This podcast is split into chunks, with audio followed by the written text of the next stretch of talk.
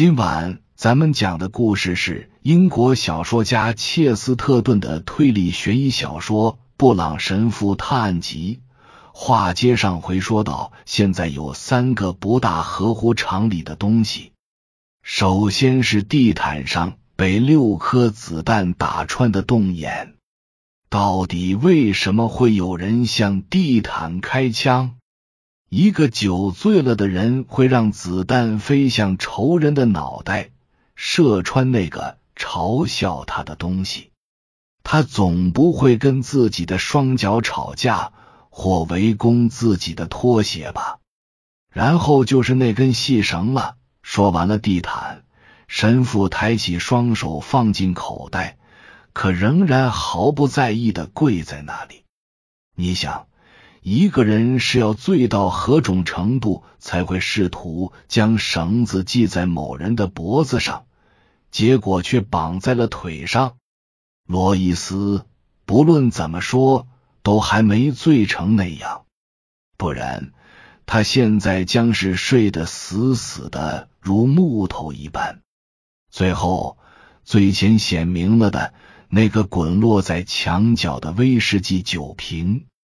你暗示说这个瘾君子抢夺他的酒瓶，他赢了，却将他扔到墙角，瓶中的酒洒了一半，还留有一半。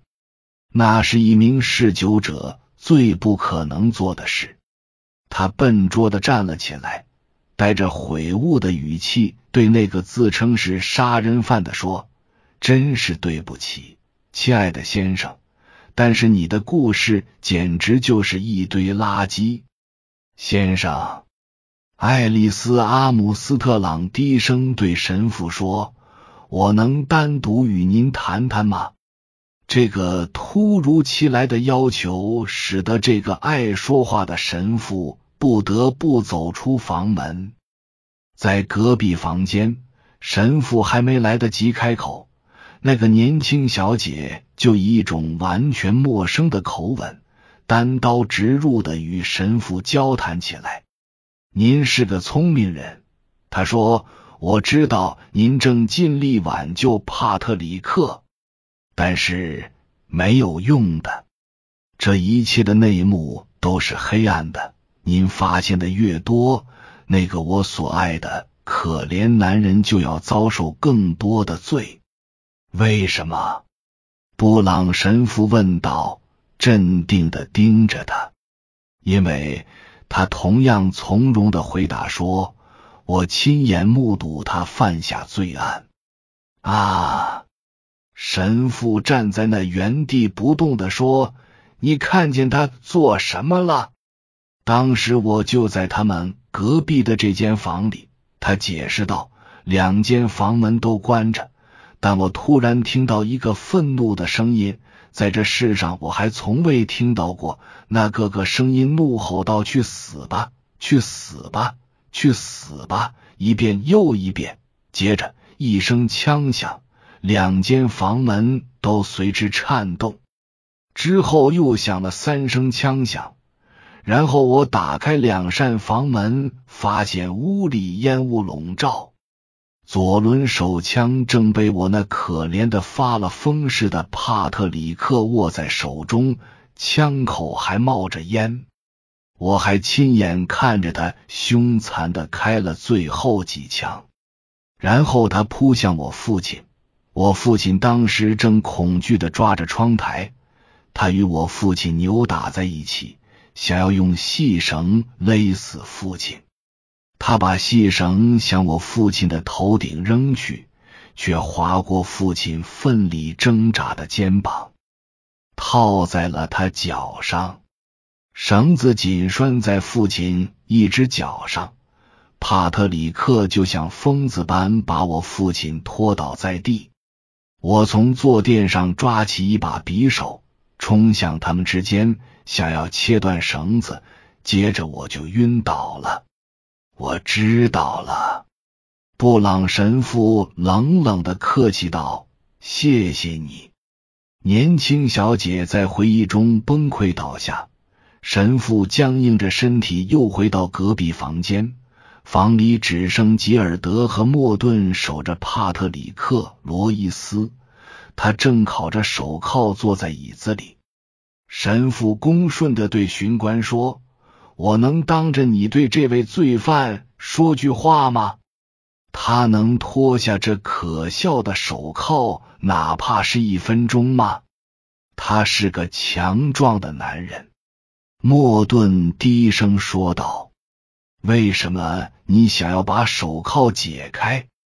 哦，我以为神父谦逊的回答说：“有可能我能有幸与他握握手。”两名警探都惊奇的盯着他。布朗神父又说道：“你难道不打算告诉他们吗，先生？”坐在椅子上的人摇了摇头。头发蓬松杂乱，神父却变得焦躁急切起来。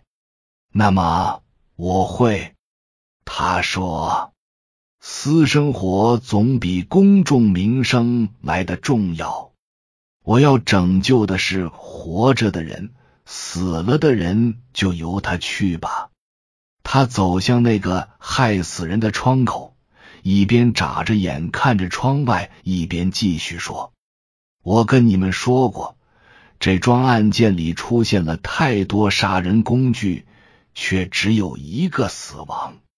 我现在告诉你们，那些都不是杀人工具，也并不是致死的原因。所有这些可怕的工具——套索、带血的匕首、爆发的手枪，都是出于仁慈而用的工具。他们不是用来杀死亚伦爵士的，而是用来挽救他的。去挽救他，吉尔德重复道：“从谁的手里？从他自己手里。”布朗神父说：“他是个有自杀倾向的疯子。”什么？莫顿惊呼道，一脸的不信。那他那快乐的信仰，那是个残忍的信仰。布朗神父望着窗外说：“为什么他们就不让他像父辈那样哭一会？”他的计划形成了，他的观点变得冷酷了。在那张欢快的面具下，是一位无神论者空洞的心灵。最后。为了保持他那欢快滑稽的公众形象，他又重拾放弃多年的酗酒习惯。